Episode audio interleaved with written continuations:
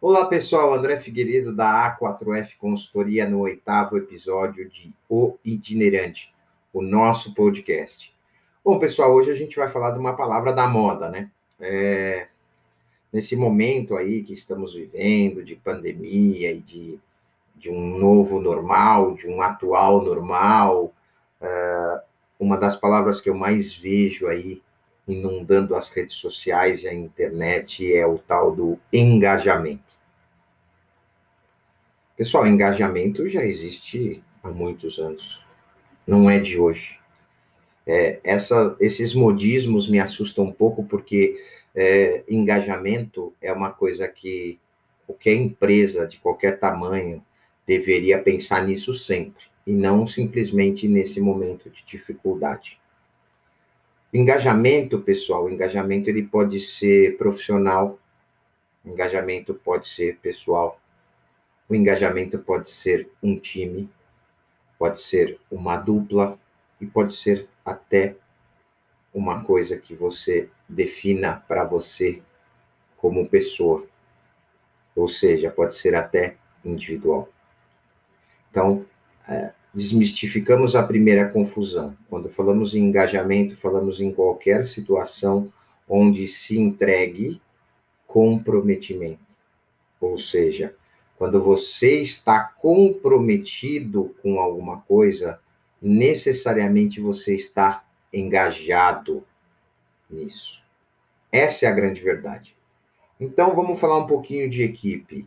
Engajar uma equipe, pessoal, é fazer com que toda a equipe entenda, independente do seu valor ou da sua crença, que aquele projeto que ela está trabalhando é de bem comum. Vai ser de benefício para uma empresa, para pessoas, para grupos, para duplas e etc. A gente fala muito bem de engajamento quando a gente fala em causas sociais, né? É, quando a gente fala em beneficência, quando a gente fala em filantropia, aí todo mundo que participa daquilo, é, normalmente a gente diz que é engajado naquilo. Mas por que, que a gente diz que é engajado? Porque uma pessoa que se engaja numa causa como essa, uma causa nobre, uma causa de ajuda ao próximo, ela não recebe nada por isso. Então, normalmente, é muito mais fácil você dizer que as pessoas são engajadas em uma causa social. E dificilmente se fala as pessoas são engajadas num projeto da empresa. E por isso que as empresas, sejam elas grandes empresas, médias empresas ou pequenas empresas, correm sempre atrás do engajamento. Porque quando uma pessoa, duas pessoas, dez pessoas ou cinquenta pessoas estão engajadas em alguma coisa, a probabilidade de sucesso é muito grande. Essa é a grande verdade.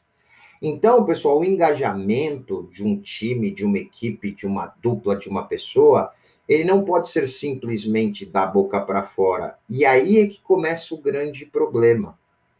Muito vejo pessoas dizendo que tem equipes engajadas, mas na sua reunião de vendas. Mas quando sai da reunião, cada um faz do seu jeito e corre para o lado que quer. Isso é engajamento que a gente diz artificial. É aquele engajamento onde na reunião para o meu chefe eu me mostro engajado, mas depois eu já sei que eu vou fazer do jeito que eu acho que eu devo fazer. Então, onde está o engajamento nisso? É zero é nulo. Então, o grande segredo, pessoal, é você conseguir engajar a sua equipe, demonstrando à sua equipe os benefícios que aquele projeto ou que aquelas ações é, trarão para o todo da empresa. Esse é, essa é a grande sacada. E aí, seja um projeto na área comercial, um projeto na área financeira, um projeto uh, na área administrativa, você tem que apresentar para as pessoas e para esses times o porquê que é tão importante estar engajado nesse tipo de projeto. E vou mais além. O ideal seria que uma empresa inteira estivesse engajada num projeto, ainda que esse projeto fosse de um departamento. Então é um desafio muito grande você engajar as pessoas. E não é por causa da pandemia. Antes da pandemia, isso também já ocorria. Então, quando a gente fala de time, quando a gente fala de equipe, pessoal, isso só funciona de verdade quando existe um engajamento das pessoas para esse bem comum. É como a filantropia. Fazer o bem para pessoas de rua. Então, as pessoas entendem no final da conta o propósito desse engajamento. Então, muitas vezes, determinados projetos chegam a essas equipes de uma forma impositiva, ou seja, temos que fazer isso porque alguém quer que isso seja feito. Ponto. Sabe quando esse tipo de de, de projeto dá certo? Quase nunca. Ou se obtém um resultado, há muita, há muita discussão e a custas de brigas e etc, etc, etc. Por quê? Porque, na verdade, no fundo, o porquê daquele projeto dificilmente é explicado às pessoas. Para que vai servir? Por que, que é importante? Aonde ele vai trazer benefícios. E muitas vezes esses benefícios podem ser financeiros, mas podem ser de satisfação pessoal, podem ser de satisfação profissional. Então, é, como eu falei para vocês, o engajamento não é uma coisa simples, porque ele passa por uma outra palavra importante, que chama-se comprometimento. Então, quando você se compromete com alguma coisa, quando você dá a sua palavra para alguma coisa, aí sim você está engajado, né? É, é muito engraçado, às vezes, a gente avaliar a gente mesmo, como indivíduo. Quando é que eu estou engajado em alguma tarefa ou quando eu não estou engajado? É muito simples, né? E eu vou dar um exemplo claro para vocês. Quantas pessoas você não ouve dizer que vão começar o seu regime na próxima segunda-feira? Preciso perder peso, preciso fazer um regime, então eu vou marcar uma data. Porque a primeira coisa que ensinaram para a pessoa é que ela tem que planejar e marcar uma data para fazer as coisas.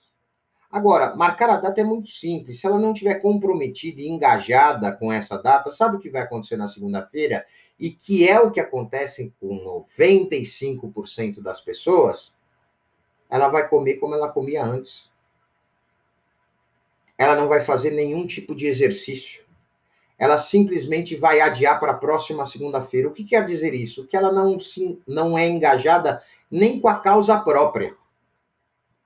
Então, imagine uma pessoa é, que não é engajada nem com a causa própria, se ela vai ser engajada com a causa de um time.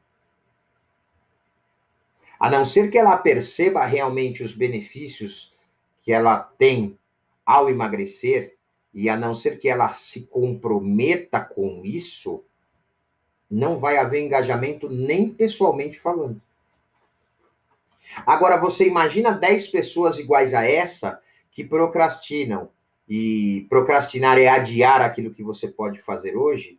Você imagina pessoas que procrastinam o próprio engajamento.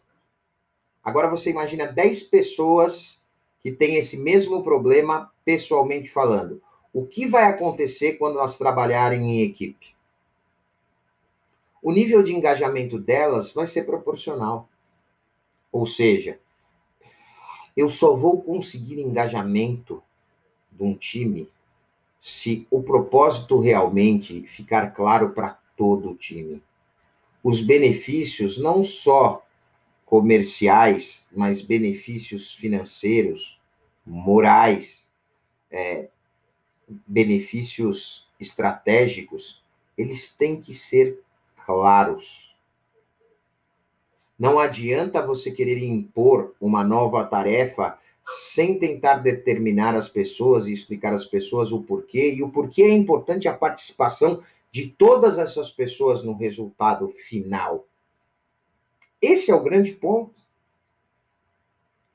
E é claro que é muito difícil, porque você tem pessoas de crenças diferentes, de pensamentos diferentes, de ideias diferentes.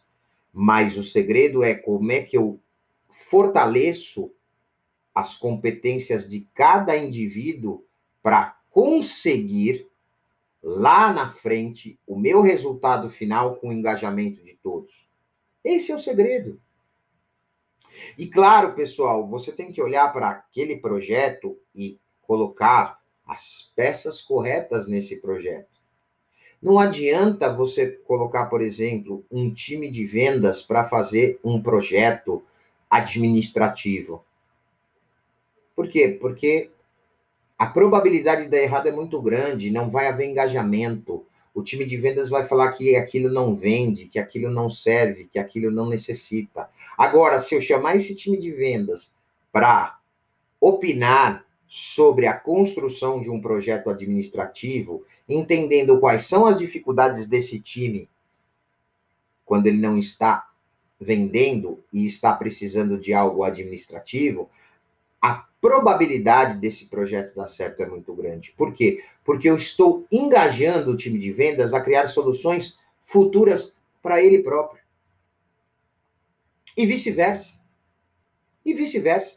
Se o time de vendas amanhã estiver trabalhando em algum tipo de projeto e que precisar ter alguma coisa operacional do time administrativo, não adianta botar o administrativo para fazer isso, mas ele pode, o administrativo pode assessorar esse time de vendas nessa construção, ou seja, ele engajado a esse projeto porque ele sabe que esse projeto pode também facilitar muitas coisas para ele.